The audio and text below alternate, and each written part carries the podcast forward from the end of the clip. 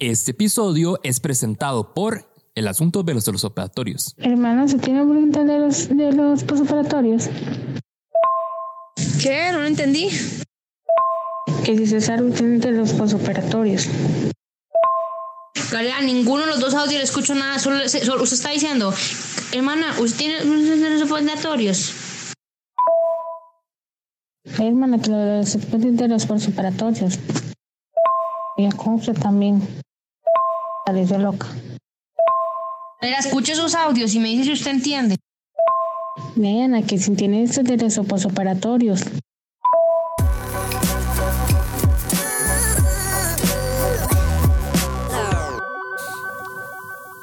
Hola, ¿cómo están? Bienvenidos a este nuevo episodio de Nosos Especial, que para los que están escuchando en el futuro está saliendo en octubre del 2021. Y es que es súper interesante octubre, especialmente a finales de mes. Y todavía más para los que nos gusta celebrar Halloween. ¿Por qué? Porque a diferencia de cualquier otro mes, en este mes nos encanta tener miedo. Si no es octubre, sufrimos un montón de miedos, eh, pasamos súper estresados o, o, mm, quejándonos por los miedos que vivimos y que sufrimos, pero llega octubre y nos ponemos en modo terror, nos vestimos con trajes que espantan, vemos películas de terror, como que canalizamos mejor el miedo y nos encanta sacarlo. Entonces decidí hacer este episodio e invitarlos a ustedes a contar cuál ha sido su miedo más profundo o el momento donde más miedo ha sentido en la vida.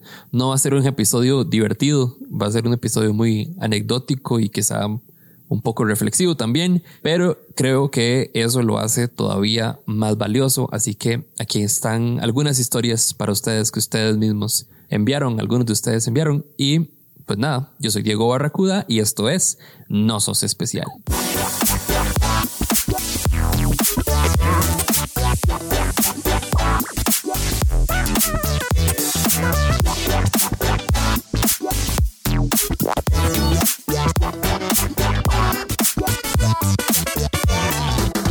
Recuerden seguirnos en Instagram y YouTube principalmente como No Sos Especial y que también pueden apoyar a este proyecto en Patreon. Patreon es una plataforma de membresía donde apoyas a creadores de contenido para que puedan seguir creando contenido y a cambio recibís beneficios. En el caso de No Sos Especial, todos los meses vas a participar en sorteos de mercadería original y otras sorpresas que usualmente hacemos con proyectos o marcas aliadas. Por ejemplo, el sorteo que está sucediendo en este momento, en el momento en el que sale este episodio, es de dos camisetas de la marca nacional Normally, que pueden seguir en Instagram como normally.cr con un diseño inspirado en Nosos Especial. La quema está chivísima. Si no la han visto, vayan a Instagram ya y ahí la pueden ver. Y además estamos rifando una taza de Nosos Especial para dos ganadores con el diseño de la margarita de Nosos Especial, la misma que vieron en el hoodie, pero además tiene un mensaje de recordatorio muy bonito que dice gracias por existir. Por si fuera poco, hay una opción de apoyo, hay un nivel de apoyo por el que pagas para recibir la mercadería de una vez. O sea, no tienes que esperarte al sorteo, vas a recibir la mercadería de Nosos Especial. En este caso vas a recibir eh, la taza de Nosos Especial hasta tu casa, no tienes que esperar. Pero además, en esta ocasión vas a recibir además un 40% de descuento en la camiseta de Normally, en adición esta de Nosos Especial, apenas salga a la venta. En fin, apoyar a Nosos Especial me termina ayudando a mí a poder seguir trabajando en este proyecto para poder seguir acompañándolos en sus días y también a seguir creando ideas nuevas para poder lograr acompañar a más y más personas. Así que muchísimas gracias a todas las personas que que ya apoyan a Nosos Especial en Patreon, que ya están ahí suscritos, que ya son miembros.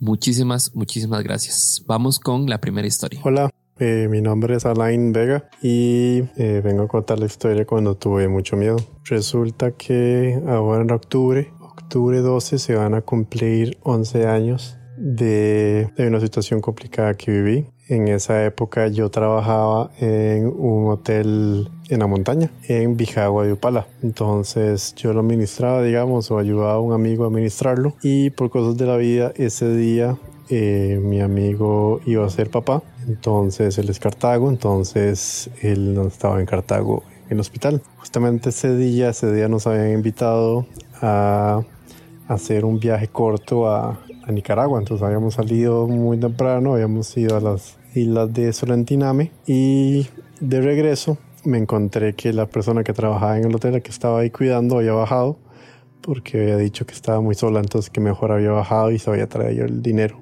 Y todo bien, yo subí, el carro, subí al hotel, todo normal porque yo vivía, lo administraba y bueno, y vivía allá en el hotel. Eh, todo normal, en esa época no, no, había, no había clientes, el, único que estaba en el hotel era yo. Más o menos alrededor, creo que eran que las 10, 10 y media, eh, yo estaba en, en la cocina, estaba ahí conectado, estaba hablando paja, no sé, pero bueno, ya ya iba a ir a dormir, entonces mi cuarto estaba atrás. Entonces entre la cocina y la lavandería hay una puerta. En la lavandería es donde está mi habitación. Entonces eh, iba a comenzar a cerrar ventanas, fui a la lavandería y cuando abrí la puerta me pusieron una, una sábana encima.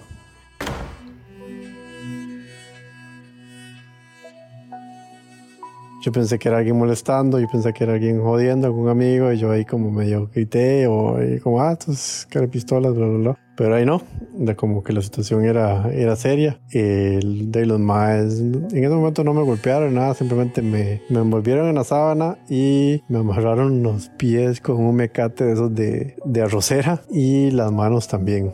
Y te comenzaron a, de como a ver qué había ahí. Eh, me preguntaron por la plata, pero de ahí la plata se, la habían bajado, entonces ahí no había, no había ni plata. De por un rato me quedé tranquilo, pero eh, de uno, la verdad es que hasta no sabe cómo reaccionar hasta que le pasa. Eh, en un momento me puse chucaro, según yo, para defender mi, mi computadora. Y en ese momento, cuando me defendí, sentí que eh, me clavaron algo en la espalda. De me, me desinflé, digamos, porque comenzaba, estaba de pie y, estaba ahí, digamos que luchando, pero obviamente bajo de una sábana, entonces no podía hacer mucho.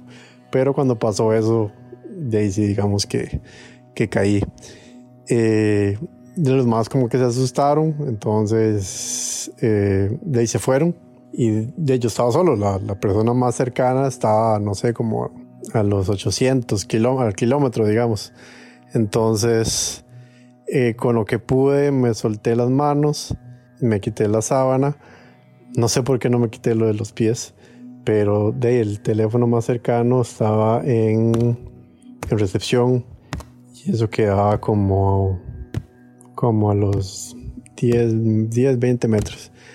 Entonces de brinquito a brinquito fui ahí y en cada brinco yo escuchaba un y en ese momento no supe, pero después me di cuenta que era que me habían perforado el pulmón. Y bueno, eh, de ahí me fui, ¿verdad? Eh, fui a recepción. Eh, en, en época habían dos teléfonos, había estaba el del fax y uno inalámbrico. Los carapistolas lo que hicieron fue que tiraron el inalámbrico por allá y cortaron la línea del fax pero bueno, me dio la cabeza para, para ver que sí, la base del, del inalámbrico estaba bien, estaba conectada, entonces simplemente agarré una línea y conecté al, al fax. Y lo primero que hice fue llamar a, a mi amigo para ver si podía avisarle a los vecinos que me fueran a auxiliar. Después de eso llamé a mi casa eso fue una llamada bien complicada. Ahí hablé con mi mamá, obviamente mi mamá súper asustado, porque bueno, yo soy Cartago, entonces ellos estaban en Cartago, yo estaba allá en, en Bijagua de Upala. Entonces, eh, y me preguntaron, ¿ya llamó al 911? Y la verdad que en ese momento ni siquiera se me había ocurrido. Dónde. Pero bueno, colgué y ya comencé a llamar al 911. Aparentemente ya eh, mi amigo ya había hecho el, el reporte. Eh, de yo no sentía, en ese momento no sentía dolor, no, me sentía mal, o sea, eh, estaba, sí me sentía como cansado, pero eh, después de tanto tiempo realmente no me acuerdo cómo era mi sentimiento físico, pero bueno, eh, la hermana de mi amigo es fisioterapeuta, entonces era como lo más cercano a ayuda médica que tenía, entonces eh, ellos me, llamaron, entonces ya me decía, mira, pero hacete presión, acostate, hace algo para que de, no salga la sangre, pero yo no veía sangre. Eh, finalmente ya llegaron unos vecinos y, que, y socios ahí del hotel Y lo que hicieron fue que me pusieron en una, una tabla de madera y me alzaron y me metieron en la parte de atrás de un carro. Creo que era un, no me acuerdo si era un Mitsubishi Montero o algo así. Entonces me metieron atrás y comenzaron, comenzamos a bajar porque para llegar al hotel es una cuesta, es una cuesta grande como de 5 kilómetros. Entonces, o menos, no me acuerdo la verdad. Entonces comenzamos a bajar y a medio camino nos topamos la ambulancia.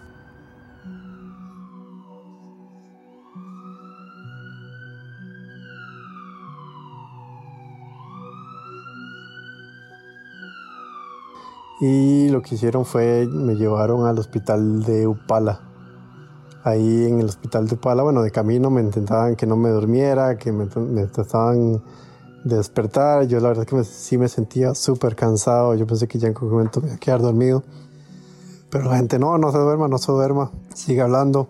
Ya llegamos al hospital de Upala. Ahí me revisaron y me dijeron, no, aquí lo más que podemos hacer es como coserle y, y tratar de estabilizarlo lo más posible, pero usted tiene que irse para Liberia. Entonces entró la loquera. Yo me acuerdo que el tipo me decía, mira, lo que voy a hacer es que puede coserte el, el, No me acuerdo qué fue lo que me dijo. Me dijo que voy a coserte el hueco de atrás, que fue donde me había hecho la puñalada. Y de ahí, entre la misma tontera, yo les decía, no, no, no, el hueco de atrás, no, el hueco de atrás, no, después, después ¿cómo voy a ir al baño? Pero bueno, ahí me estabilizaron. Después de ahí me llevaron a Liberia. Creo que me llegué como a Liberia como a la una, una y media de la mañana, una cosa así. Y después, en ese momento no supe, pero bueno, justo cuando iba a ya a cirugía a Liberia, llegaron mis papás. Eso fue como maravilloso, digamos, que yo entrando al hospital y ellos ahí, entonces de súper bueno verlos. Después me di cuenta que obviamente mis papás agarraron el carro y se vinieron volados que fue tanto así que a mi mamá se le bajó la presión, tuvieron que parar al hospital de Alajuela. Eh, en el hospital de Alajuela mi mamá se dio a la fuga porque la iban a internar porque estaba, la tenía súper baja y entonces eh, mi mamá se tuvo que, que, fugar y bueno, lo bueno fue que llegaron a, al hospital de Liberia antes que entraran en cirugía. Y bueno, fue bastante complicado. Eh, me dijeron que perdí casi la mitad de la sangre, porque realmente no se veía, pero es que toda la sangre estaba dentro del pulmón.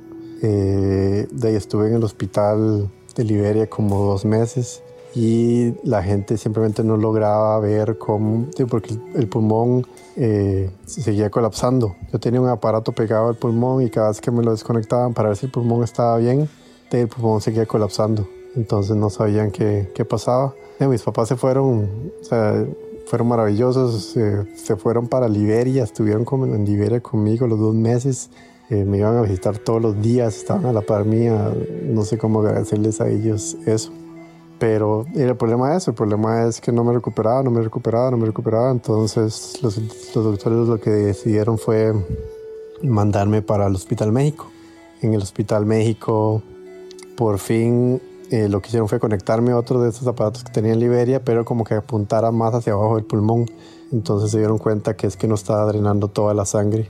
Eh, pero antes de eso, eh, en, el México, antes de que se dieran cuenta que era lo que tenía, la verdad es que tuve mucho miedo. Pensé que, de que ya no iba a sobrevivir, pensé que ya no iba a, a, a ver más a mis papás, agradecerles por habernos acompañado, a mis amigos.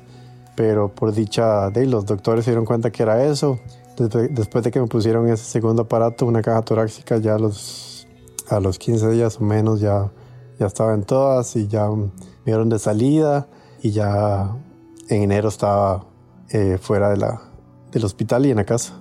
Pero sí fue una experiencia bastante, bastante dura, bastante miedo, pero, pero se superó gracias al apoyo inmenso de mi familia, más que todo de mis padres que estuvieron ahí y bueno, a mis hermanos que fueron de visita y a muchos amigos que fueron hasta Liberia a verme. Así que esa es mi, mi historia, pura vida. Eh, sé que muchos han pasado por situaciones complicadas y bueno, no somos, no somos especiales, pura vida.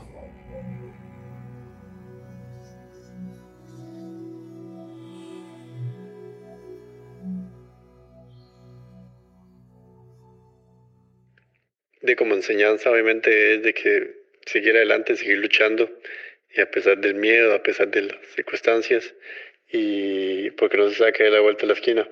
Resulta que el año, el año del accidente lo celebré en la India. Eh, después del accidente lo que hice ya en recuperación es que apliqué ahí en la, en la Casa Amarilla para una beca y me la gané. Y con todos los gastos pagos estuve allá cuatro meses estudiando. Entonces, las vueltas de la vida. Pura vida. Ah, y por cierto, eh, en un momento creo que dije caja torácica, que era lo que tenía, y no lo que me pusieron en el hospital, se llaman sellos, sellos torácicos. Por aquello, pero ya.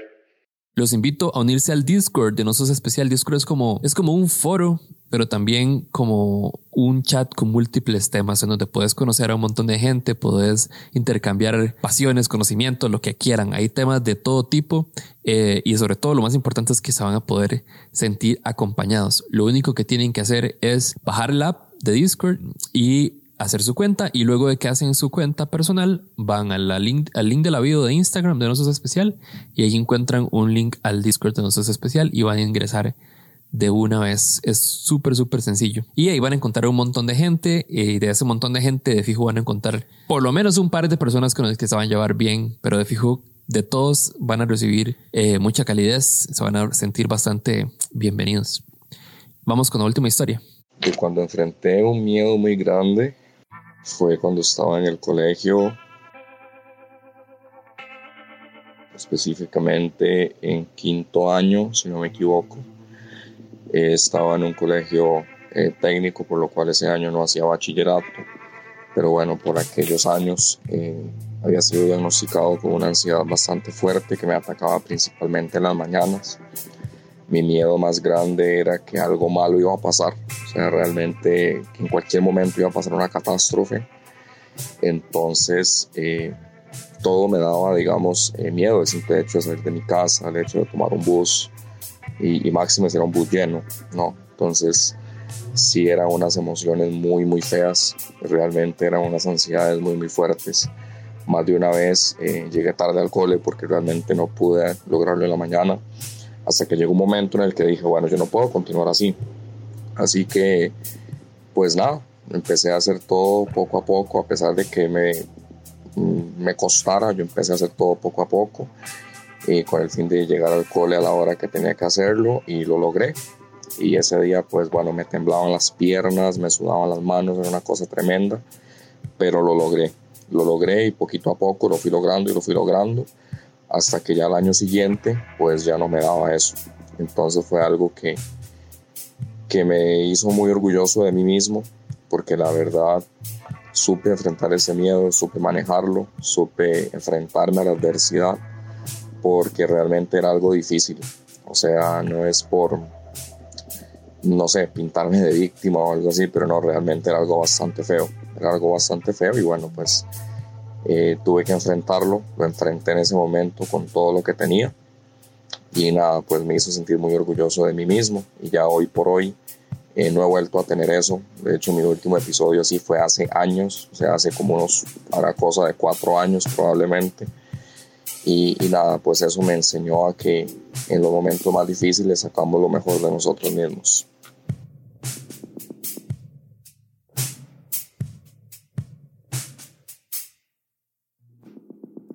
Muchísimas gracias por llegar hasta acá, hasta el final del episodio. Gracias por apoyar este proyecto y sobre todo, gracias por existir. Si alguna vez sentiste muchísimo miedo, más que nunca te digo, no sos el primero ni serás el último porque no sos especial. Chao.